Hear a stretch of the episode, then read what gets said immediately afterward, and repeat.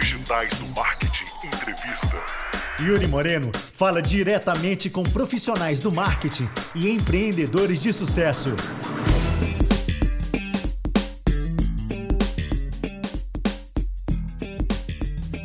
Fala galera, Helder Lima falando. Mais uma vez estamos aqui no Digitais do Marketing Entrevista. Tô pegando gosto na história, na verdade.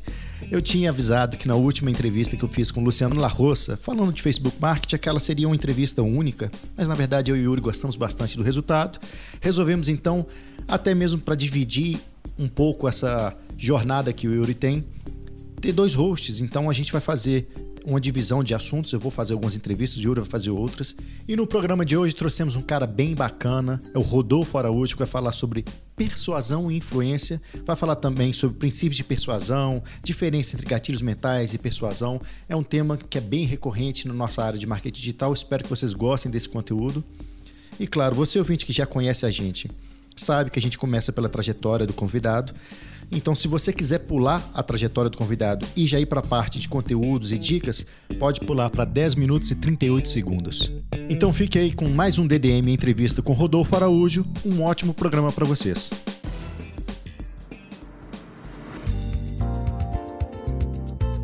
Olá, amigos do Digitais do Marketing, sejam bem-vindos a mais um DDM Entrevista, hoje sob meu comando.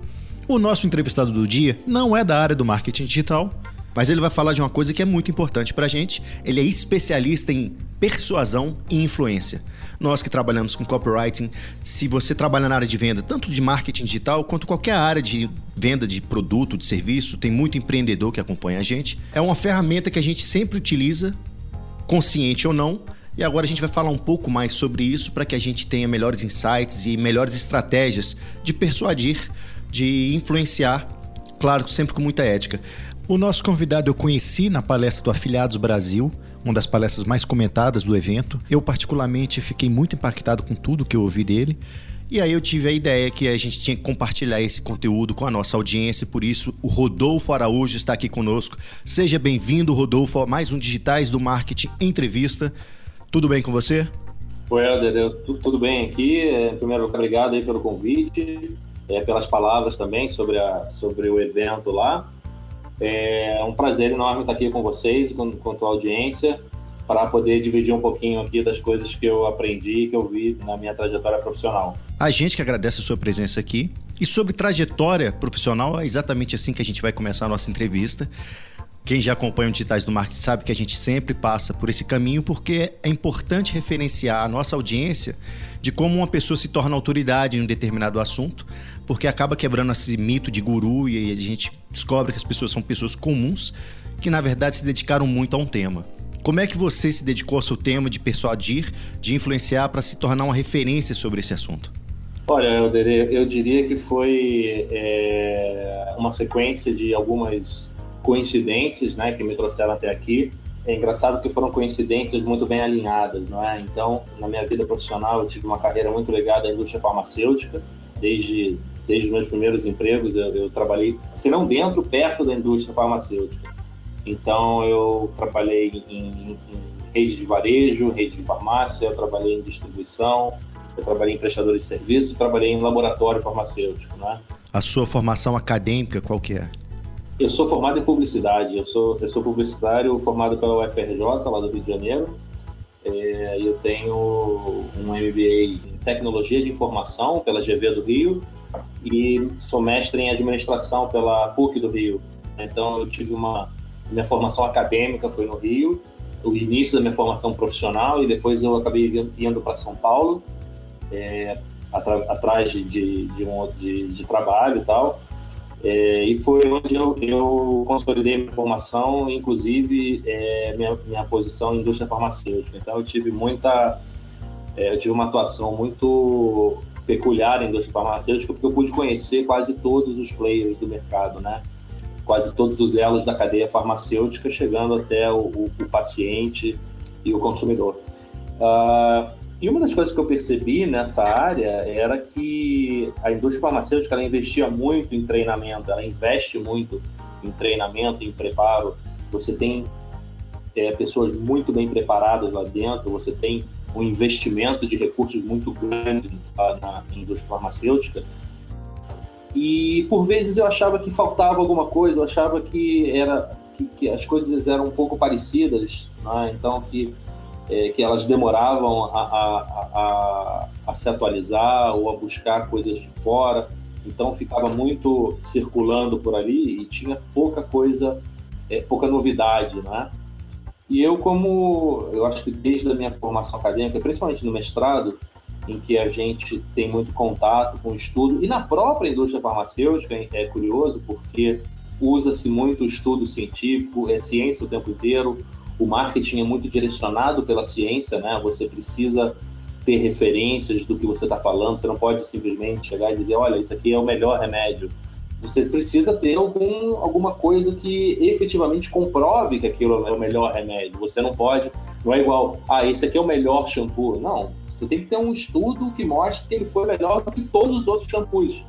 Senão você não pode falar. Porque tudo que você fala, você tem que ter é, uma referência, um estudo comprovando aquilo, né? E eu achava engraçado porque é, é, eu olhava aqui e falava assim, peraí, não, toda a indústria farmacêutica é assim, todo o marketing é assim, mas o treinamento não é. Então, tinha algumas áreas que não eram assim. E eu, e eu comecei a correr atrás de, de, de novidades, de, da ciência por trás das coisas que a gente ensinava, não é? E, eu acabei percebendo que havia, coincidentemente, um, um movimento começado ali pela década de 80, é, da economia comportamental, que ela acabava mostrando que muitas das coisas que a gente falava era exatamente o contrário. Então, que a nossa intuição falhava em muitas coisas que a gente acreditava ser verdade há muito tempo. Aquela ideia de senso comum, de ela só tem o comum, mas senso não tem nenhum, né? Então a gente começa a ver, e quando começa a, a estudar, a ver os principais autores, o que está sendo falado, a gente vê que a nossa intuição, que, que as coisas que a gente faz imediatamente, que a gente faz há muito tempo, muitas delas estão erradas, né? E daí eu não parei mais de, de, de, ler, de estudar e de me interessar por isso. E aí você começa a ver as aplicações que isso tem na, na nossa vida prática, né? Na nossa vida profissional, nas coisas que a gente faz. E, e, eu comecei a ver que tinha muita gente dentro do, do, do marketing digital que usava algumas coisas de, é, de, da psicologia que eu estudava, da economia comportamental que eu estudava, e que estavam já tentando trazer isso para essa realidade, principalmente para o marketing, né? Porque viam como as coisas funcionavam extremamente bem. Então, é, eu acabei, por mais uma dessas coincidências aí da vida, né? É, eu acabei topando com o Rafael Reis e, e, e, a gente conversava a respeito disso, e ele, é, a respeito desses temas, a respeito de, do que, que a ciência do comportamento poderia ensinar para o marketing digital, para o é, marketing de conteúdo, pra, seja para as vendas online, etc.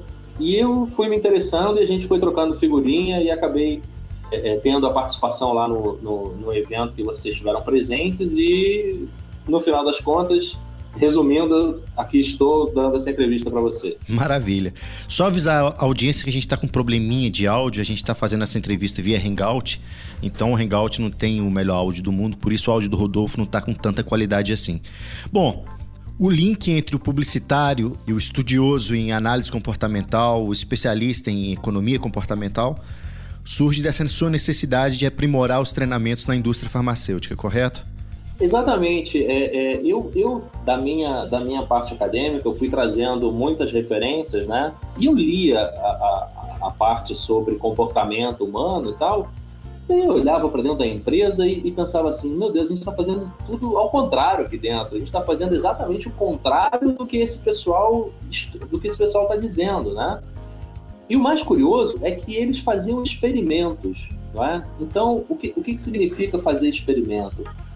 Fazer experimento significa você pegar um grupo de pessoas aleatoriamente, você dividir essas pessoas em dois grupos ou mais e colocar cada um desses grupos em uma situação diferente e ver como é que essas pessoas se comportam lá dentro. Então, a partir do, do comportamento dessas pessoas, você é capaz de identificar quais foram os elementos que desencadearam o comportamento, não é? É um pouco do que você faz, do que vocês fazem, por exemplo, quando vão testar as versões do site. Né? É o chamado teste AB. Exatamente. Ah, vamos fazer duas condições. Vamos ver qual clica mais, vamos ver qual vende mais, vamos ver qual tem mais atenção, vamos ver qual tem um resultado melhor. Na psicologia é exatamente assim. Existe um, um campo que é a psicologia experimental, não é? E que lida muito com isso. E muito do que a gente conhece hoje sobre o comportamento, muito do que se fala hoje sobre o comportamento das pessoas foi descoberto através desses estudos, né? Que vem lá desde, a, desde o Pavlov, com os cachorrinhos dele que salivavam quando ouviam a sinetinha, até os experimentos com, com pessoas mesmo, né? Para ver como é que elas se comportavam.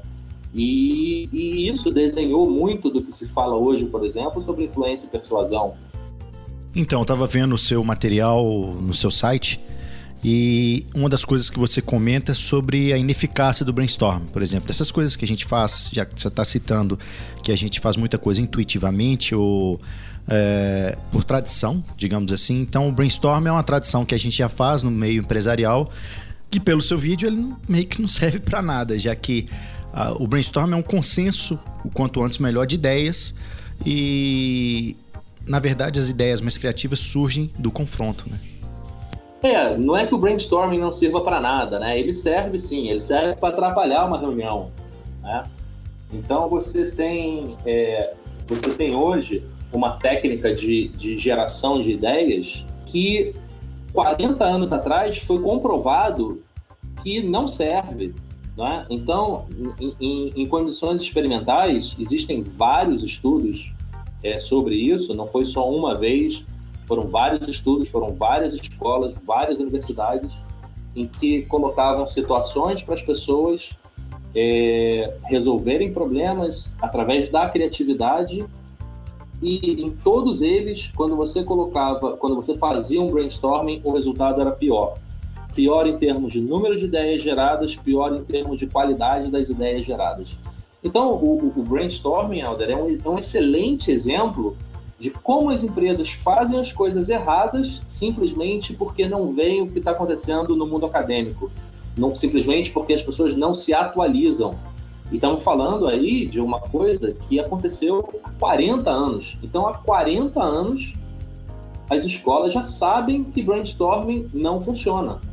Você vai olhar uma fanpage de uma empresa, você vai olhar LinkedIn, Existem diversas pessoas postando as últimas dicas e técnicas e truques para fazer o seu brainstorm render. Se você quer uma dica para fazer um brainstorm render, é essa aqui: não faça. tá. Mas enfim, isso ainda continua sendo uma regra corporativa. Muitas empresas, startups fazem muito essa história de brainstorm. Qual é a saída então para que a gente tenha ideias criativas, mais profundas, ideias que vão realmente surtir algum efeito corporativo? É, é apostar na questão individual? As ideias individuais vão ter mais profundidade? É, você, você tem. Não, não é que a, é, é, é, que existem algumas. Existem alguns conceitos conflitantes, a gente precisa entender bem por que, que eles conflitam, né? Então, é, quando você coloca várias pessoas numa sala para resolver um problema, o primeiro grande drama que você vai tropeçar é o seguinte: quando você tem cinco pessoas numa sala, normalmente uma está falando e outras quatro estão ouvindo. Então, isso já de cara não é produtivo, né? Outro grande problema que a gente tem no brainstorming é o chamado groupthink, que nada mais é do que é, a pessoa chegar, a pessoa ter, é, chegar numa unanimidade rápida muitas vezes acontece de uma pessoa falar e as outras concordarem rapidamente, né? Chegarem rapidamente uma, e, não, e, não, e não haver geração de ideias, é, e não haver conflito nas ideias. Então é, é preciso que haja conflito nas ideias. Então, quer fazer uma, quer fazer uma reunião em grupo para discutir um problema? É, antes de pedir sobre que cada um fale a sua, a sua sugestão, peça para as pessoas escreverem no papel porque assim evita de elas embarcarem na onda do primeiro. O primeiro que falar numa, numa reunião vai ter um impacto grande nas outras. O cargo da pessoa que falar vai ter um impacto grande nas outras. Então, isso tudo atrapalha muito essa geração de ideias. Mas é, eu não sou contra a geração coletiva de ideias. Não é que eu acho que individualmente as pessoas vão chegar em soluções melhores. Eu acho que existe até um, um livro muito bacana do James Surowiecki, A Sabedoria das Multidões, né, The Wisdom of the Crowds. E é muito interessante, ele fala como as pessoas conseguem é, chegar a resultados muito bons, mas aí que tá, é cada um trabalhando individualmente. E depois que cada um fez a sua parte individual, aí tem a parte de juntar tudo e tentar chegar, é, mas é juntar a ideia de todo mundo. Porque o que, o que normalmente se faz em brainstorming, primeira coisa que se fala em brainstorming, ah, não pode criticar a ideia do outro. Pô, tem que criticar a ideia do outro, né? Você tá num brain... Eu tinha um chefe que falava assim para mim, eu não tô aqui para fazer amigo, amigo eu já tenho muito, eu tô aqui para trabalhar. Então, se você entrar numa reunião para fazer amigo, a reunião vai ser um fracasso, eu garanto. Você precisa ter uma. É, é da dissidência que saem as novas ideias, né? Entendi. Bom, quem estiver escutando agora o nosso podcast, fique calmo, nós vamos entrar em princípios de persuasão, vamos falar dos seis princípios, vamos aprofundar. Mas antes disso, eu queria falar sobre a obsolescência do conhecimento, que foi um tema que você abriu a sua palestra lá no Afiliados Brasil. Quer dizer, a nossa, o nosso conhecimento, a nossa capacidade de execução de tarefas, ela vai ficando obsoleta com o passar do tempo. Eu queria que você compartilhasse esse conceito com a nossa audiência aqui agora. Esse é um tema que eu gosto muito de, de falar, Helder, e que, na verdade, é um tema coringa para abrir palestra, porque eu acho que ele se encaixa em qualquer área do conhecimento, né? É, existe um estudo que mostra, um estudo do, do, do equivalente ao Ministério do Trabalho americano, que mostrava que na década de 70 o trabalhador médio americano levava a cada 15 anos perdia metade do conhecimento que ele precisava para o trabalho. Ou seja, a cada 15 anos, metade do que ele sabe para desenvolver bem o trabalho dele não vale mais nada, ficou obsoleto. Na virada do século, esse tempo se reduziu para três anos. Então, em três anos, o trabalhador já perdeu metade do que ele sabia. Isso significa, botando aqui é, numa, num horizonte de tempo que a gente vai conseguir enxergar muito bem, isso significa dizer que o que você fez na Copa do Mundo passada não vai funcionar na Olimpíada. Metade do que você sabia na Copa não funciona mais, não vale mais para a Olimpíada. E se você parar para pensar, se você for olhar a sua área de trabalho, as coisas que você fazia, as ferramentas que você usava, é verdade isso. Se você pegar uma campanha que você utilizou na Copa do Mundo, ela não vai dar resultado na Olimpíada, né? Pelo menos metade dela não vai. Para o mercado de marketing digital, então, isso é muito mais rápido, né? Se a gente for analisar o SEO, por exemplo, que alguma black hat que você fazia 3, 4 anos atrás, depois da fauna do Google, Pinguim, Panda, nada disso vai funcionar como funcionou há 3, 4 anos atrás. Eu estou citando SEO, mas qualquer área do marketing digital é muito perecível. Se bobear muito menos que 3 anos, a gente vai perder conhecimento. É, olha, olha só, tá vendo? E, e esse tempo vai ficar cada vez mais curto, pode ter certeza disso.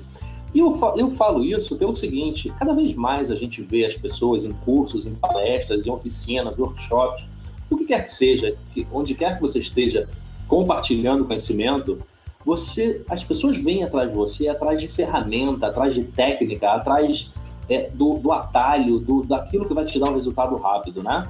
E eu falo para elas, olha, não tem resultado rápido, sinto muito. O que tem, você, você até pode ter, mas vai funcionar uma vez. Na segunda vez, você vai ficar pé de novo. Não tem jeito. Então, não adianta você se prender nessas técnicas, nessas coisas rápidas, 10 dicas para fazer isso, os quatro passos. Esquece as 10 regras, esquece as 7 leis. Pega só essa regra. O que você sabe hoje não vai valer nada amanhã. Então, você tem que conhecer é, a teoria por trás disso. Né? Você precisa entender os conceitos básicos que estão por trás disso. Não adianta você decorar os princípios de influência e persuasão, não adianta você saber quais são os gatilhos mentais porque amanhã a plataforma muda, amanhã a maneira das pessoas se relacionar. Não adianta você saber como você deve desenhar uma tela, como você deve distribuir os elementos gráficos dentro de uma tela. Você tem que saber como é que os olhos andam, você tem que saber como é que o cérebro funciona, você tem que saber como é que as pessoas se comportam. Você tem que conhecer o básico, porque através do básico vai ser você que vai criar essas regras, essas leis e tudo mais. Então, isso leva muito mais tempo para se para ficar obsoleto. Isso está gravado lá no, no, no na, nas partes mais primitivas do nosso cérebro. Então isso vai demorar muito tempo ainda para mudar. É por isso que eu falo, invista em conceito, invista em teoria. Esquece esse negócio de, de do atalho, do remédio para ontem. Tenta se concentrar no que vai te preparar para trazer o resultado amanhã para você. É, saber o que fazer quando tudo que você aprendeu não vale mais. É, exatamente. Estrategista não é aquele que segue receita de bolo, é aquele que sabe criar a receita, né? Bom, vamos entrar agora na área de persuasão propriamente dita.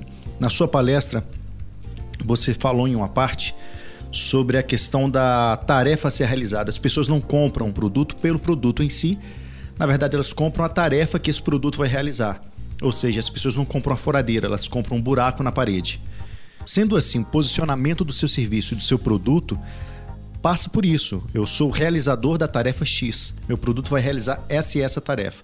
Isso também pode te auxiliar na questão de se você está entrando agora com um produto no mercado, com um serviço no mercado, já existem players que já estão estabelecidos, você consegue, com algumas técnicas de persuasão, tirar do seu futuro cliente, o seu prospect, qual o valor real e qual tarefa está sendo cumprida por aquele seu concorrente. Explica pra gente como é que você consegue tirar esse tipo de informação das pessoas.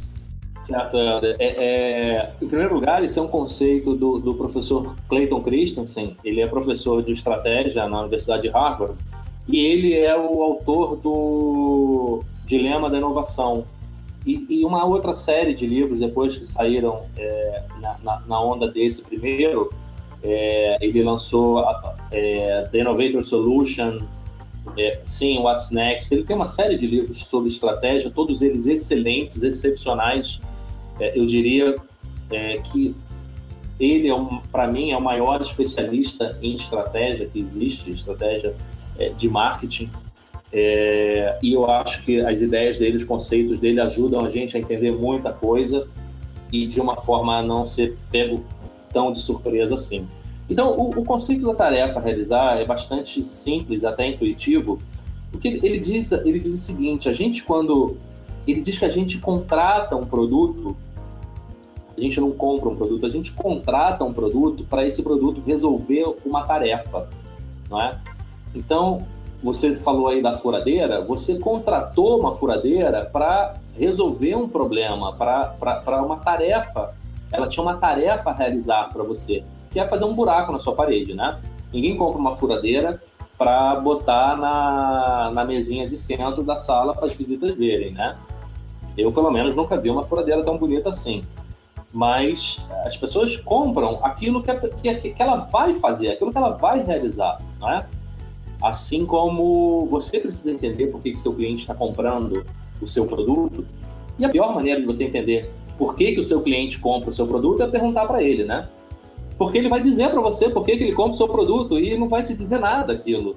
Isso não é culpa dele, isso é culpa sua, que está perguntando da forma errada. Tem uma pesquisa muito interessante que o Malcolm Gladwell cita no livro dele, no Blink, que era de uma... Lá nos Estados Unidos existem esse, essas empresas que fazem o que se chama de blind date. Né? Então você vai num, num lugar, você é um uma pessoa solteira, um homem solteiro, vai num lugar tal, e você vai encontrar, você vai sentar para conversar com, com, uma dúzia de mulheres é, que também se inscreveram para ir lá para fazer isso, né? Então, e aí cada um vai, você vai falar com cada pessoa por cinco minutos e no final você vai dizer de quem você gostou mais. Pois bem, e aí eles faziam essas, essas rodadas de conversas entre pessoas solteiras para se conhecer, etc, etc. E aí, antes de fazer isso, a pessoa respondia um questionário falando quais as características que ela procurava numa pessoa é, que pela qual ela se sentiria atraída. E ela responde tudo direitinho e tal. E aí, depois de fazer, de conversar com uma dúzia de pessoas, a pessoa dizia quem ela tinha gostado mais. Aí você ia ver a pessoa que ela tinha gostado e via as respostas que ela deu no questionário que ela preencheu e era completamente diferente. Então, a pessoa dizia o que ela gostava numa pessoa e na hora de escolher efetivamente, escolhia alguém que era o oposto, totalmente oposto. Isso significa que a gente tem uma ideia muito errada do que a gente quer, né? Parece louco e é louco, é completamente contra-intuitivo. Mas como eu falei no início, é, muitas vezes nossas intuições nos enganam, né? Essa pesquisa ela serve para mostrar que é muito difícil a gente conseguir realmente penetrar na cabeça do consumidor para entender quais são os desejos dele, por que, que ele escolhe um determinado produto. Então, uma das, uma das sugestões que o Clayton Christensen dá é você perguntar isso de forma indireta. Eu usei lá no, na palestra o exemplo do milkshake de chocolate, né? Então, se você pergunta para um cliente é, por que, que ele gosta, por que, que ele compra um milkshake de chocolate, ele vai dizer coisas do tipo, ah, porque é de chocolate, porque é doce, porque é gelado, é, porque é crocante, enfim, vai falar um monte de coisa que no final das contas você não vai saber. É, é, muito previsível isso. Você pode, você pode fazer essa entrevista com um questionário de múltipla escolha. Você vai conseguir prever tudo que a pessoa vai falar. Então não vai ter nenhuma novidade ali para você, eu garanto para você. No máximo você vai conseguir fazer um milkshake mais doce, mais espesso, um milkshake de morango, mas você não vai sair dali, você não vai entender direito o que ele quer, o que ele está buscando. Você tem que entender o que ele está fazendo com aquilo que ele está comprando, não por que ele está comprando, né? Então, a maneira de você perguntar isso, você tem que, uma, você tem que dar uma volta, uma pequena volta, para entender melhor isso. Então, em vez de perguntar por que, que ele compra o milkshake de chocolate, a sugestão é perguntar o que, que ele compra quando não tem o milkshake de chocolate. E aí ele vai te dizer, por exemplo, ah, eu compro, é, por exemplo, um cliente que, tá, que compra o milkshake e vai tomando no metrô até chegar no trabalho. E aí você pergunta para ele, o que, que você compra no, quando não tem o, o milkshake? Ah, eu compro uma maçã. Ah, tá, legal. Mas por que que... Por que, que a maçã. Qual é o inconveniente da maçã? Por que, que a maçã não foi a primeira opção de compra dele? Por que, que a maçã não é a primeira opção? Senão você comprava a maçã sempre, né? Mas por que, que a maçã não é a primeira opção? O que, que a maçã deixa a desejar? O que que, quais são os inconvenientes da maçã? E aí o sujeito responde coisas do tipo: ah, a maçã suja a mão, a, ma a maçã, a fome volta logo, é, a maçã acaba rápido e tal. Legal, isso já são, isso já são alguns insights, né? Você pode ir um pouquinho além, tá bom, se você não tiver o um milkshake e não tiver a maçã, o que, que você compra? Ah, eu compro um, um pacote de batata frita. Ok, o que, que você deixa a desejar, assim como na maçã? Ah, o pacote de salgadinho de batata frita é muito gorduroso, é, ele cai farelo, ele, ele suja tudo. Ok. Então, daí, se você juntar essas informações, o que, que o cara perde quando compra maçã, ou o que, que o cara perde quando compra salgadinho, você vai chegar aos reais motivos pelos quais ele escolhe o milkshake. Então, ele quer alguma coisa que a sensação de saciedade dure mais tempo. Ele quer alguma coisa que não suje a mão, que seja prático, não é? ele quer alguma coisa que vai distraindo ele até o caminho do trabalho. Né? Então, essas são as verdadeiras razões pelas quais ele prefere o milkshake.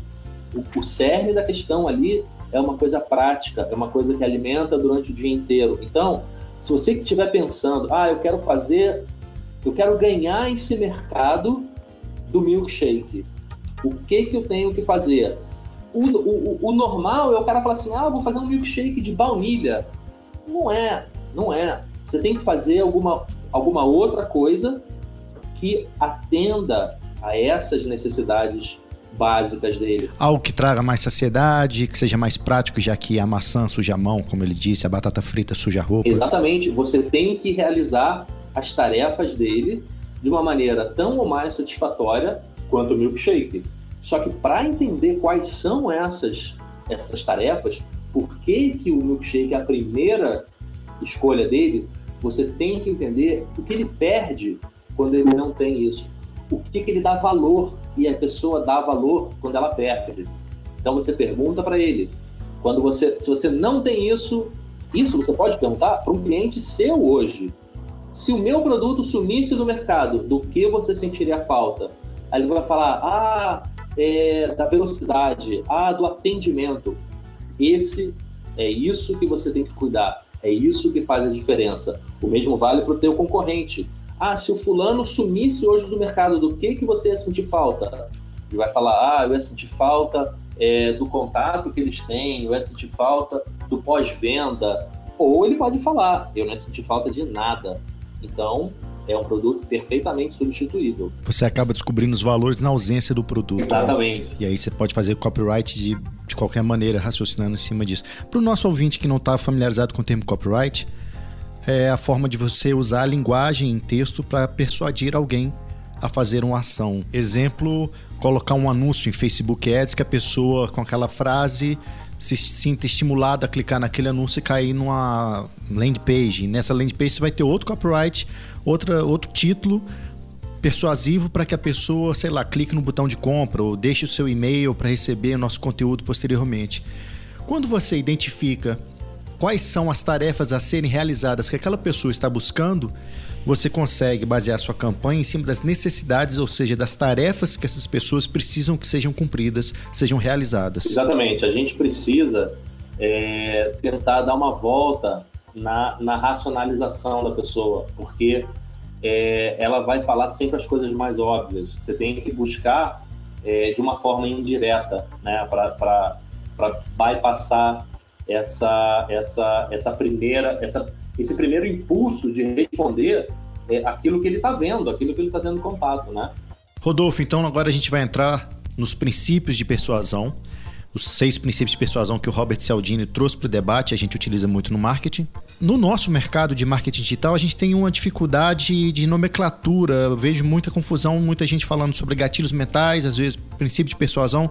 Eu queria que você esclarecesse para a gente qual a diferença entre gatilho mental e princípio de persuasão. A diferença, basicamente, é no nome, a diferença, basicamente, é no autor que coloca isso, tá? Mas, por exemplo, para a gente ter uma ideia, é, o Cialdini, ele é um, ele é um professor, eu tive a felicidade de, conhecê-lo, de estudar com ele, de fazer o curso dele é, lá em Phoenix. E ele é, ele é professor da Universidade do Arizona, é a maior autoridade mundial nesse tema. E ele, como psicólogo, como estudioso da, da, da maneira como, a, como uma pessoa exerce é, a sua influência sobre a outra, ele começou a estudar quais eram os principais mecanismos por trás é, da influência. E o que ele percebeu foi que havia seis tipos básicos de influência, seis princípios básicos, é, princípios básicos de persuasão, é, e que a maioria das relações envolvia um ou mais desses princípios. Tá? É claro que você pode identificar muitos outros, mas esses são os que ele definiu como os mais importantes. Tá? Outros autores podem é, dar nomes diferentes, podem. Eu, por exemplo, quando a gente fala, quando, quando o Cialdini fala de reciprocidade, é, eu hoje tô, eu já estou começando a usar cooperação, que eu acho que é um tema mais moderno, que, é, é, que inclusive traz alguns conceitos muito importantes de teoria dos jogos. É, e que mostram efetivamente que, a, que, a, que, a, que nas relações onde há cooperação entre as partes, em vez de competição, né, é, os resultados são muito melhores. Isso nada mais é do que a reciprocidade. Então, o, o Helder, é, são todas nomenclaturas muito parecidas, tá? E uma ou outra vai tomar, vai pegar carona em algum modismo que tiver do momento, tá? Então você hoje está falando muito em gatilhos mentais, mas se você for olhar, a descrição deles é muito parecida com os princípios de influência e persuasão. Então, outro dia eu olhei uma página é, de, um, de um autor aí, de, de, de, é, de cursos, etc., e ele falava de 17 gatilhos mentais. Só que você ia olhar, você começava a ler aquela lista de 17, e aí você ia lendo e falava, ah, isso aqui é autoridade, isso aqui é autoridade, isso aqui é escassez, isso aqui também é escassez. Então, um mesmo princípio pode se desdobrar em várias maneiras de utilizar. Mas aí é um pouco daquilo que eu falei no início. Você está pegando um conceito e está desdobrando em várias técnicas. Essas técnicas, elas vão ficar obsoletas, os conceitos não. Os conceitos, eles têm uma fundamentação maior na psicologia os gatilhos, por exemplo, eles são os desdobramentos desse, desse próprio conceito, tá? Mas, grosso modo, ele tem a mesma base. Então, o que eu digo é que isso vai depender muito do que do que está vendendo, né? Então, é, hoje você pega é, qualquer coisa, coloca neuro na frente e o negócio parece que é muito mais bonito, importante e inteligente, né? Então você tem o neuromarketing, você tem a neuroinfluência da neuropersuasão e a gente está fazendo uma neuroentrevista, né? Mas não é a mesma coisa. Né? Desculpa te dar essa má notícia, mas colocar neuro na frente nunca deixou ninguém mais inteligente. Eu tentaria ir mais para o lado de o que está por trás disso, né? E que, quando você lê o livro do Cialdini, ele vai explicando de onde vem cada conceito. Então, eu diria até, quando eu li esse livro, isso abriu a caixa de Pandora para mim. Porque depois que eu li o livro dele, eu fui ler sobre absolutamente tudo que ele fala no livro. Então ele, ele cita uma pesquisa tal, eu fui atrás dessa pesquisa, eu li esse livro, eu fui atrás desse autor, eu conheci o autor, eu vi como é que é e tal. Então, e aí você vai entendendo como é que isso realmente funciona e, e até onde, e até onde é, é isso vai. Então, é, é, resumindo isso aí, é, eu diria que não tem muita diferença, tá? É, gatilhos mentais é um nome mais que está vendendo hoje, tá? Mas não tem muita diferença do que a gente fala sobre princípios de persuasão.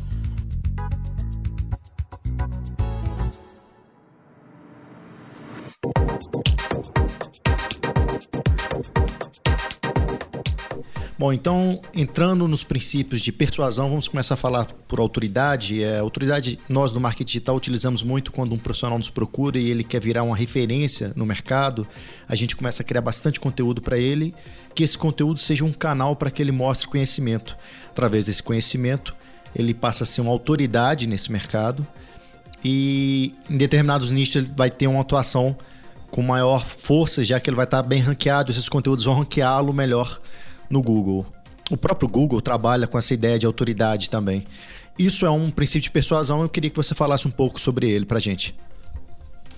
Em primeiro lugar, a gente precisa fazer uma distinção aqui, quando a gente fala de autoridade, a gente está falando de conhecimento e não de poder.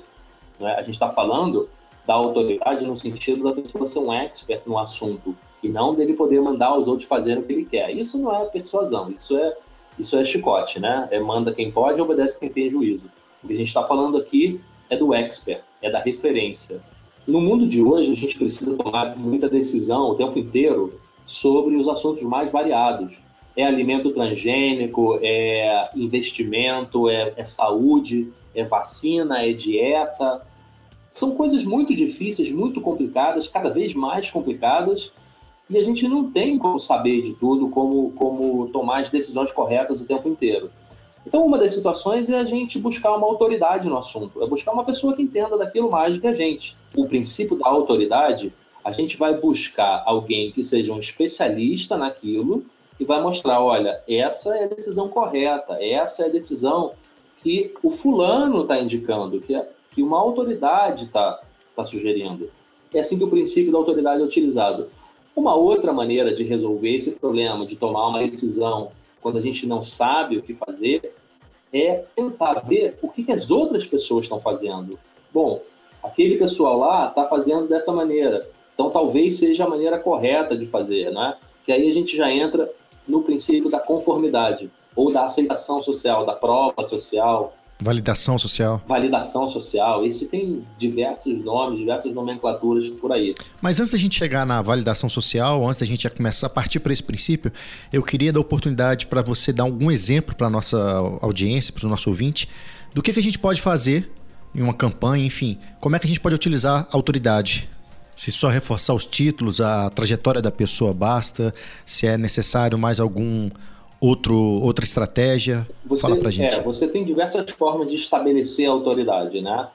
Perante o seu público, por exemplo, que não me conhece, é um, é um desafio estabelecer a minha credibilidade, a minha, é, a minha autoridade. Então, ela pode ser estabelecida, por exemplo, por títulos. Né? Ah, Rodolfo é mestre nisso, ele é formado em tal coisa, se você colocar boas escolas, é, né, é, boas referências, ou então você pode dizer, por exemplo, ah, é, o Rodolfo é indicado pelos maiores especialistas em marketing digital. Quando, quando você quer falar sobre, você pode pegar emprestado a autoridade de uma pessoa, por exemplo, né?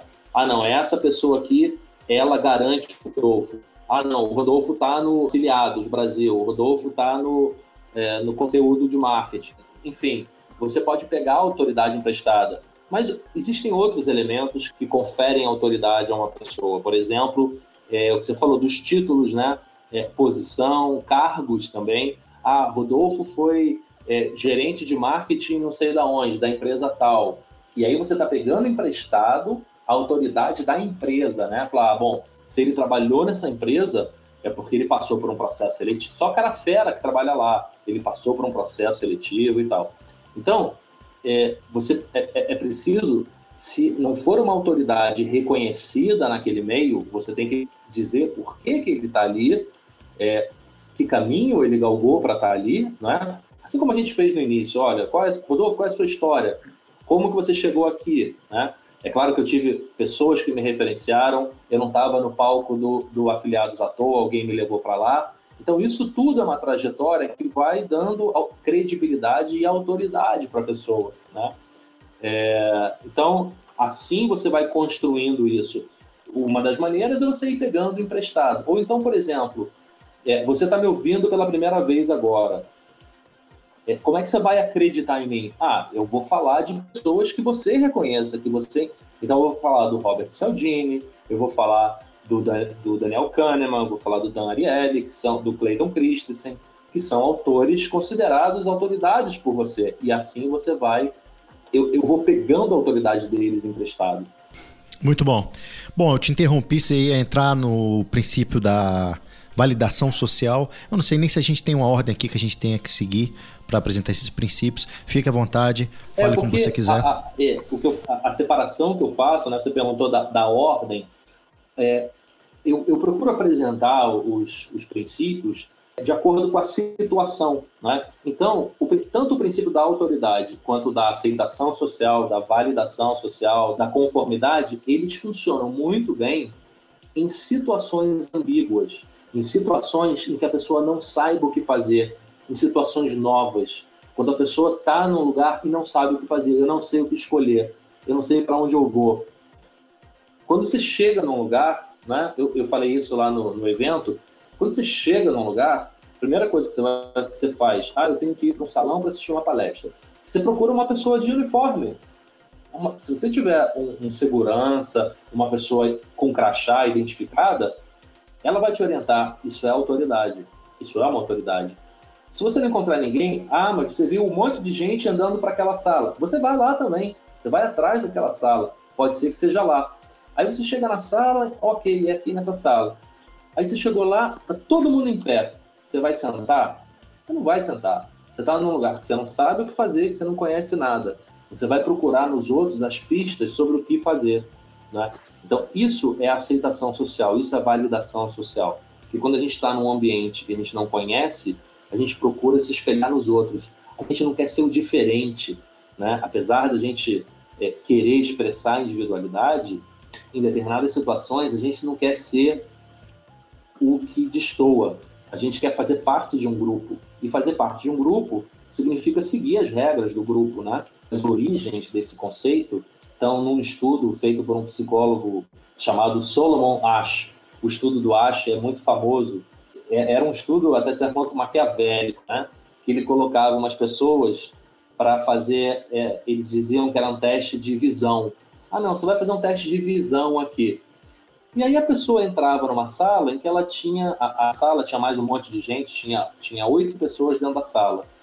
E aí o teste significava você, você tinha que olhar para uma, você olhava uma placa que tinha três listas de tamanho diferente e uma outra placa do lado que tinha uma lista só. E você tinha que dizer, essa lista sozinha, qual era a equivalente dentre as outras três da outra placa. Então, número 1, um, número 2, número 3. E a outra, na outra placa, você tinha que dizer qual era igual. Só que quando você entrava para fazer esse teste, todas as outras pessoas eram atores. E todas as outras pessoas foram instruídas para dar a resposta errada. E o que acontecia nessa situação era que mais cedo ou mais tarde, a pessoa que era realmente o voluntário começava a dar a resposta errada também, porque ela se sentia incomodada de ficar, de, de ficar diferente dos outros. Né? Então, isso explica também por que é tão problemático você fazer um brainstorming. Você vê como as coisas são cíclicas, né? A gente começa num assunto acaba voltando para ele. Então, o problema da aceitação social ele explica por que, que o brainstorming não vai dar certo. Porque a pessoa não quer ser diferente. Então, o que o primeiro falar, ele vai concordar. Mas só uma curiosidade, essa pesquisa foi refeita nos tempos de hoje pelo Gregor Burns. Eles fizeram mais ou menos a mesma coisa, colocaram um grupo de pessoas, todos eram atores e só uma pessoa não sabia a real intenção do, do experimento da pesquisa. Todos tiveram eletrodos na cabeça, mas só o eletrodo dessa pessoa que não sabia nada que realmente funcionava. Ah, é ressonância magnética funcional. Isso, ressonância magnética.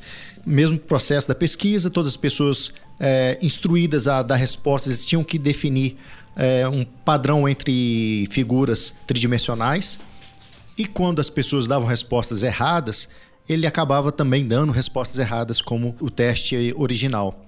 Mas quando as respostas eram muito absurdas de erradas, ele se sentia na obrigação de refutá-las. Ele ia contra a maré. E quando isso acontecia, acionavam a área do cérebro relacionada à dor, dor física. E isso é muito sério, isso é muito. Isso é mais que marketing que a gente está conversando no final das contas.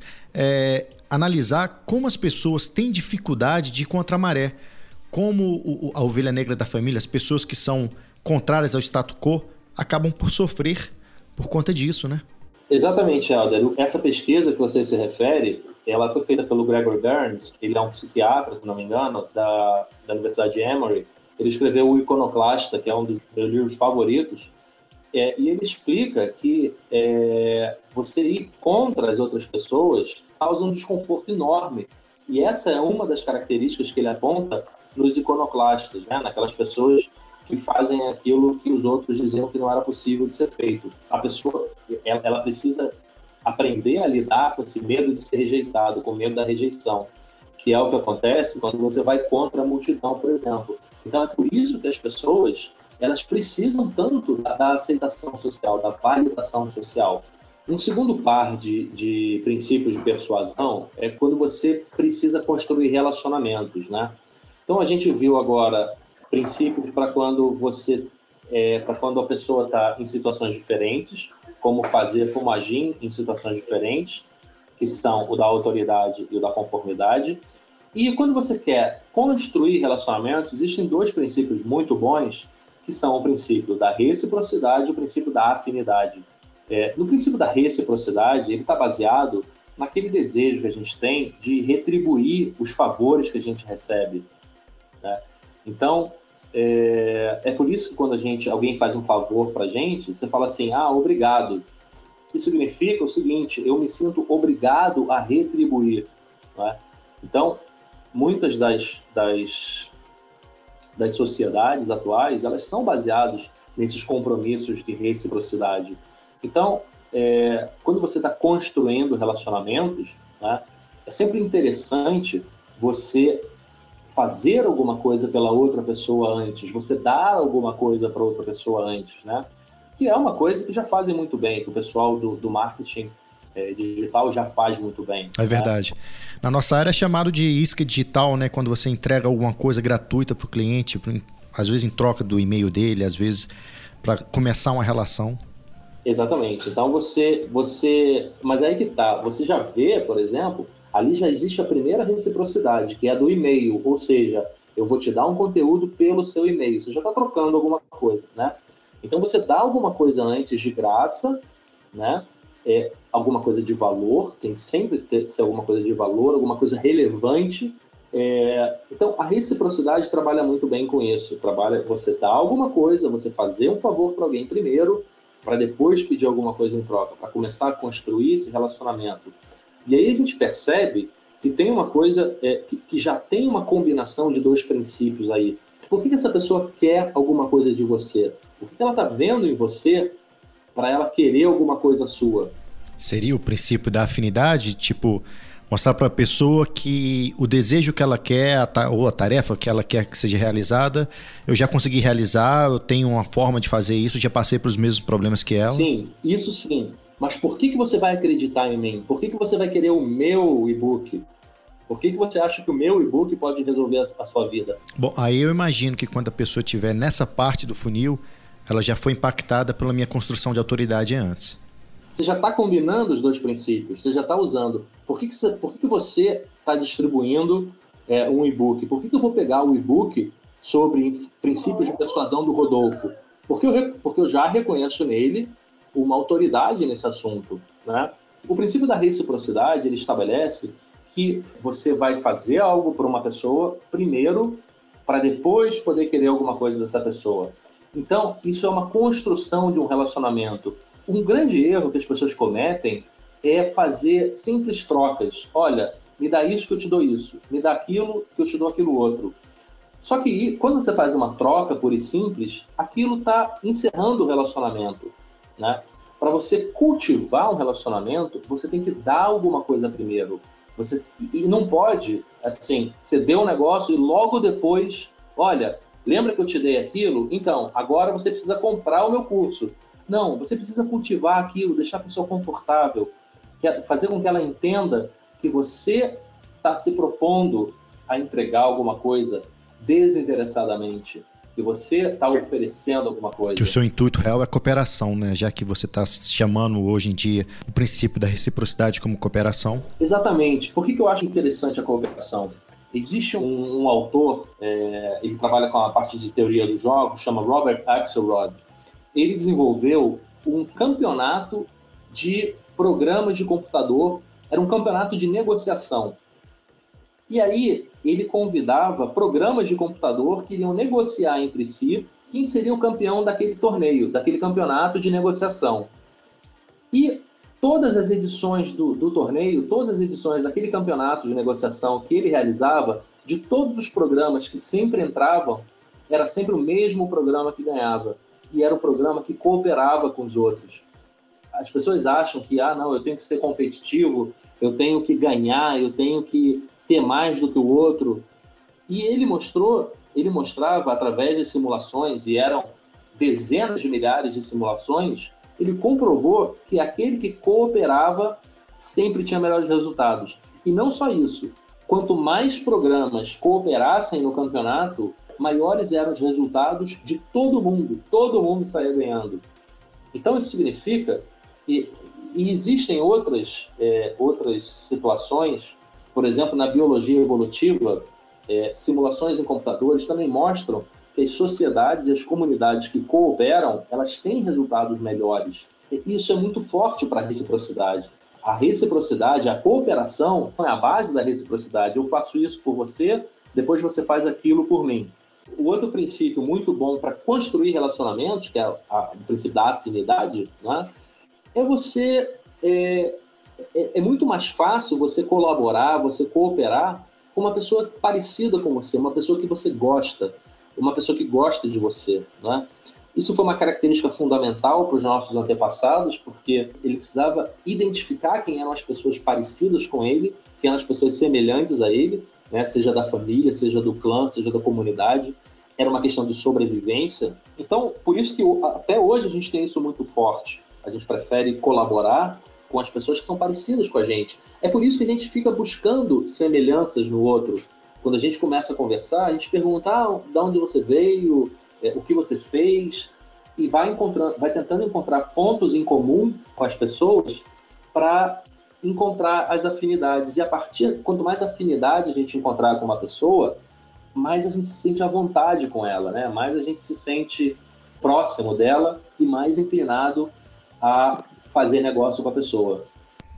Por isso essa enorme quantidade de depoimento que se tem em sites de clientes que já compraram, as pessoas referenciam por, por outros compradores também. É mais fácil você comprar um produto se outras pessoas estiverem endossando aquilo. E se as pessoas que estiverem endossando aquilo passaram pelo mesmo problema que você, você gera essa afinidade. Eu mesmo estou fazendo uma campanha para uma clínica de estética que faz depilação a laser.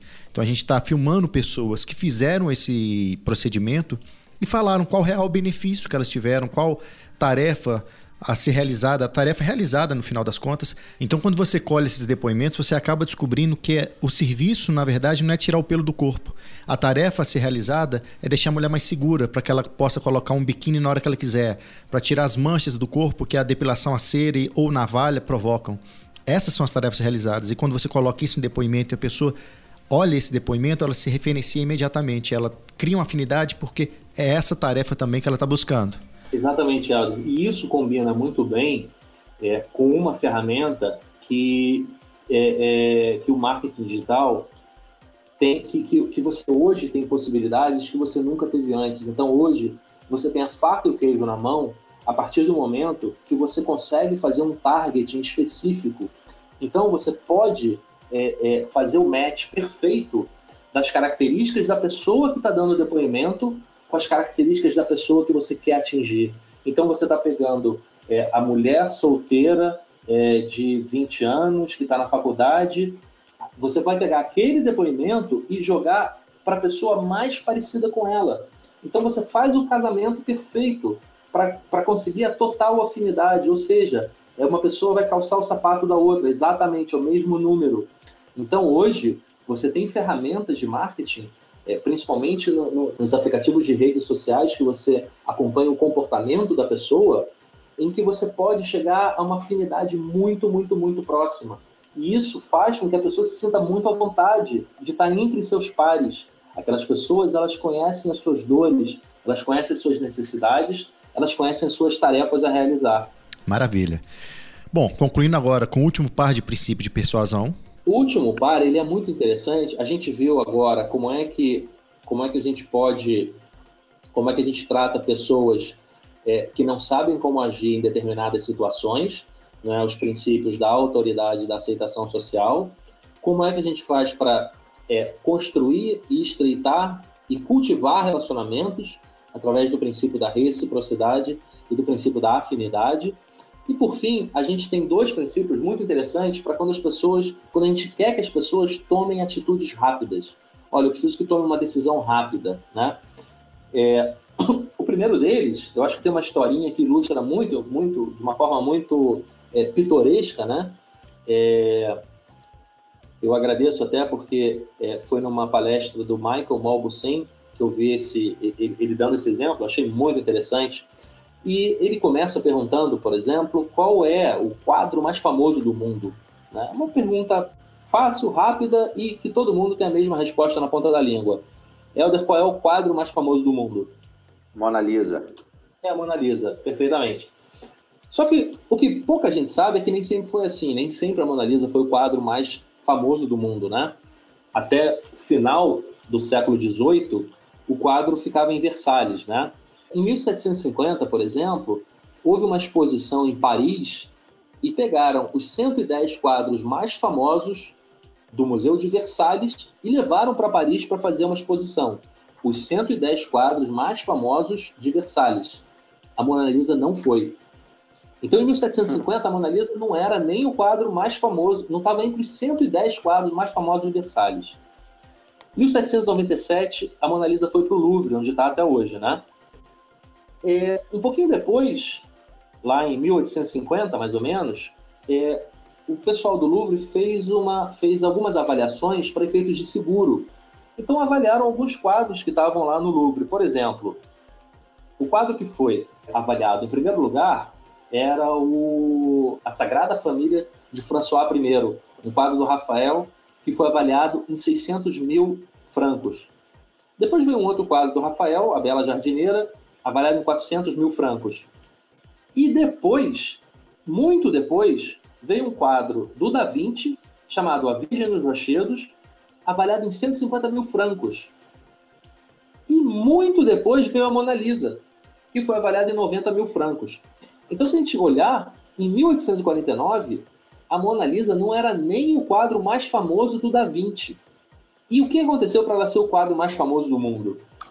Bem, um pouquinho mais na frente, em 1911, tinha um funcionário do Louvre, um italiano chamado Vitiano Perugia, que achou que a Mona Lisa tinha que voltar para a Itália, que no lugar dela não era ali na, em Paris e tinha que voltar para a Itália.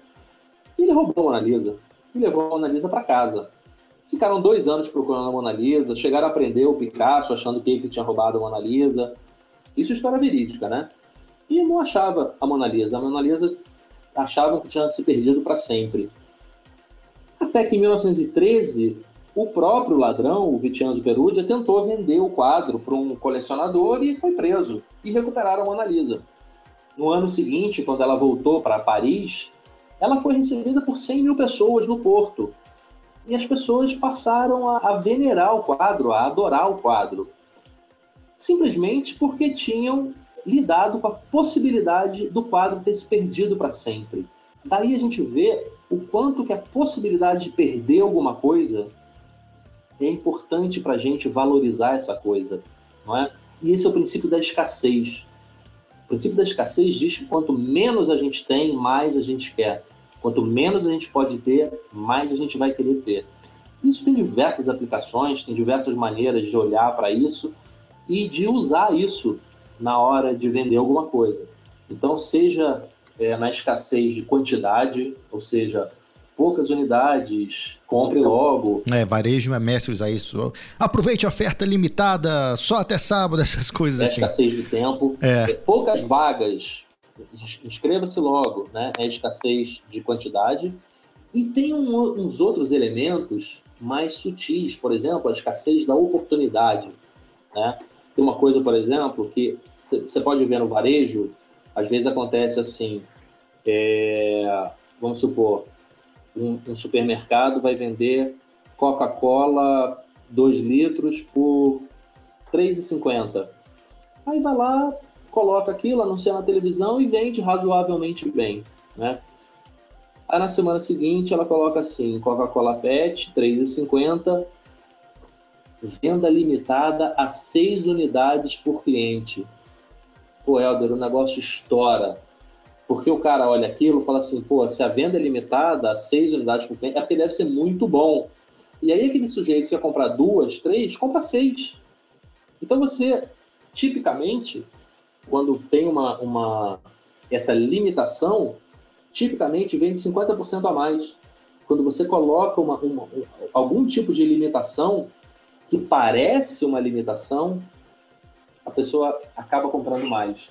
Então a escassez ela é muito utilizada dessa forma, né? E a gente, você tem razão, a gente vê isso o tempo inteiro no varejo, é, no marketing digital. Então, por exemplo, você vê assim, é, curso online, é, 70 vagas.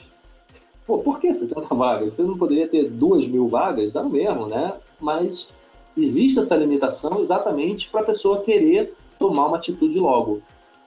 Existe um outro princípio que, é, que também é utilizado para quando você precisa que a pessoa tome logo uma decisão, que é o princípio da consistência. É consistência e comprometimento.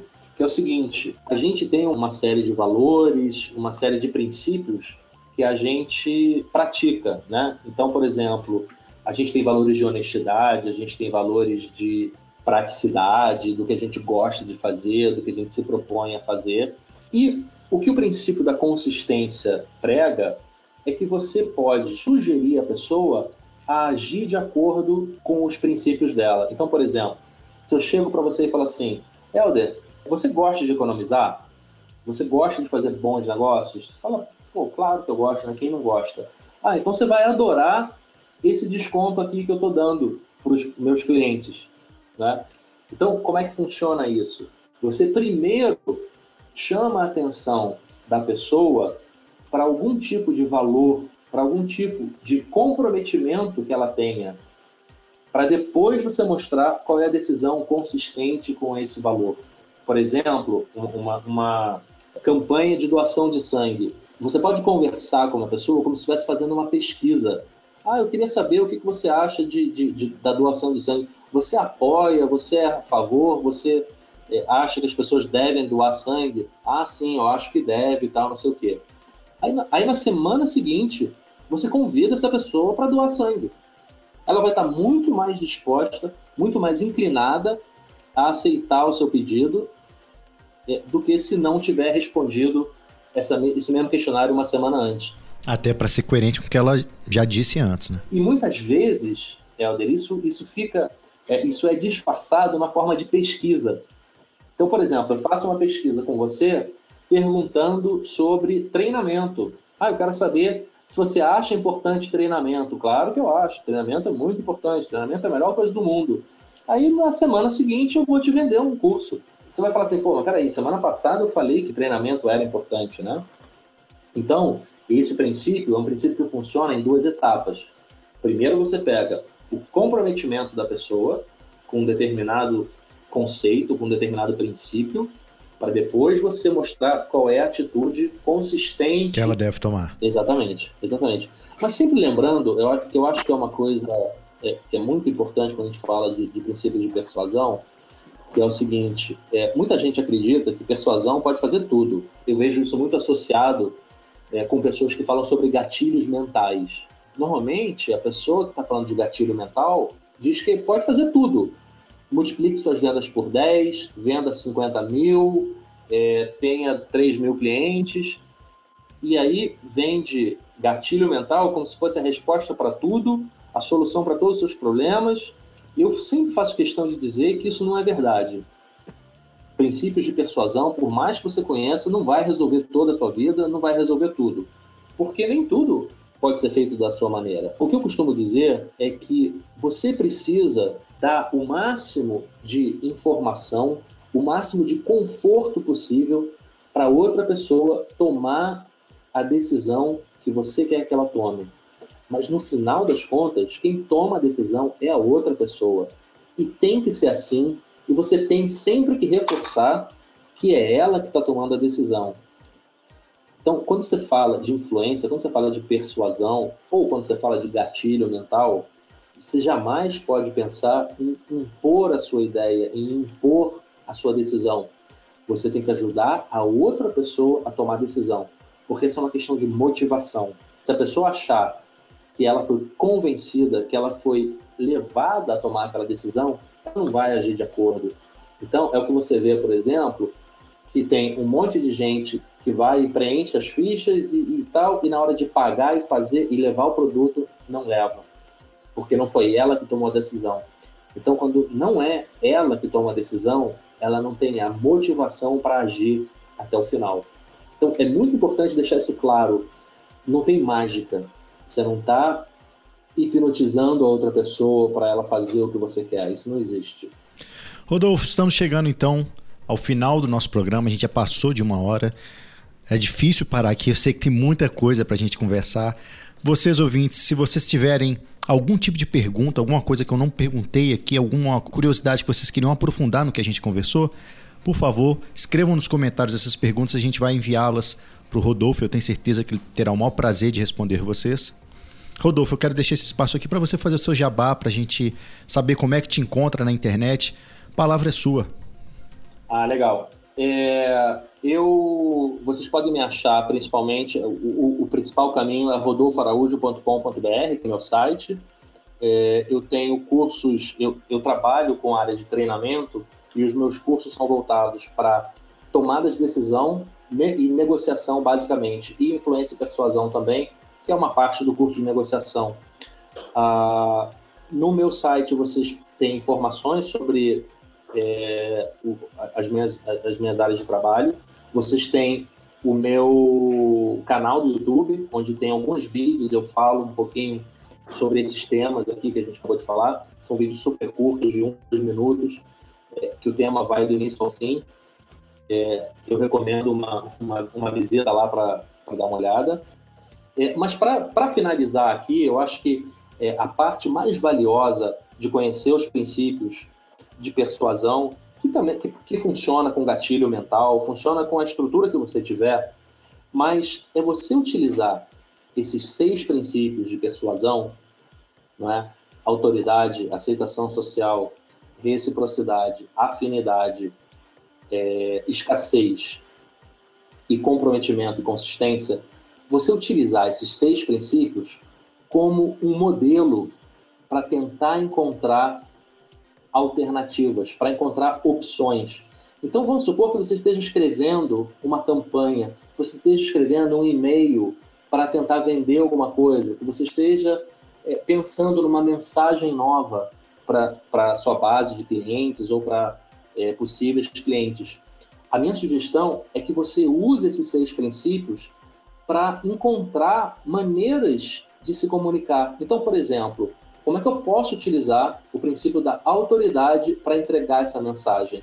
Que tipo de autoridade apela para esse meu cliente? Que tipo de autoridade esse meu cliente respeita? Você pensando nisso, você vai encontrar uma ou duas alternativas, uma ou duas mensagens ou frases. E aí passa para o seguinte: como é que eu posso usar a aceitação social? qual é o grupo que esse meu cliente pertence, qual é o grupo que ele gostaria de pertencer. E aí você vai encontrar mais uma ou duas mensagens. Eu garanto que se você entender bem os princípios de persuasão e for um por um, você vai encontrar cinco, seis, sete maneiras novas de abordar esse seu cliente. Então, a, a, grande a, a dica que eu dou aqui no final é utilizar esses princípios como um modelo para é, para buscar, para tentar ser até criativo. Isso vai te ajudar a ser mais criativo. Isso vai te ajudar a encontrar soluções e encontrar alternativas para o problema que você tem ou para é, alcançar o teu cliente. E, em primeiro lugar, lá na frente, usar o conceito de tarefa realizar para entender exatamente o que o seu cliente está buscando. Rodolfo Araújo, muito obrigado pelo seu tempo, muito obrigado pela sua participação aqui no DDM Entrevista. A gente já passou de uma hora, então o nosso ouvinte que está escutando aqui a gente, muito obrigado também pelo seu tempo. Espero que esse conteúdo tenha acrescentado bastante a você. Por favor, compartilhe esse conteúdo com quem vocês acham também que se interessará por esse assunto. Esse assunto é muito rico. Você pode utilizá-lo não só na internet, como a gente deu em exemplos aqui, mas na vida offline também, em negociações com clientes, em relacionamentos em geral. Muito obrigado então, Rodolfo. Muito obrigado, ouvinte. Espero que vocês tenham gostado e até o próximo DDM Entrevista. Obrigado, Helder. Até a próxima. Um grande abraço. But I was led astray the day you walked away. You were the clock that was ticking in my heart. Changed my state of mind. When love's so hard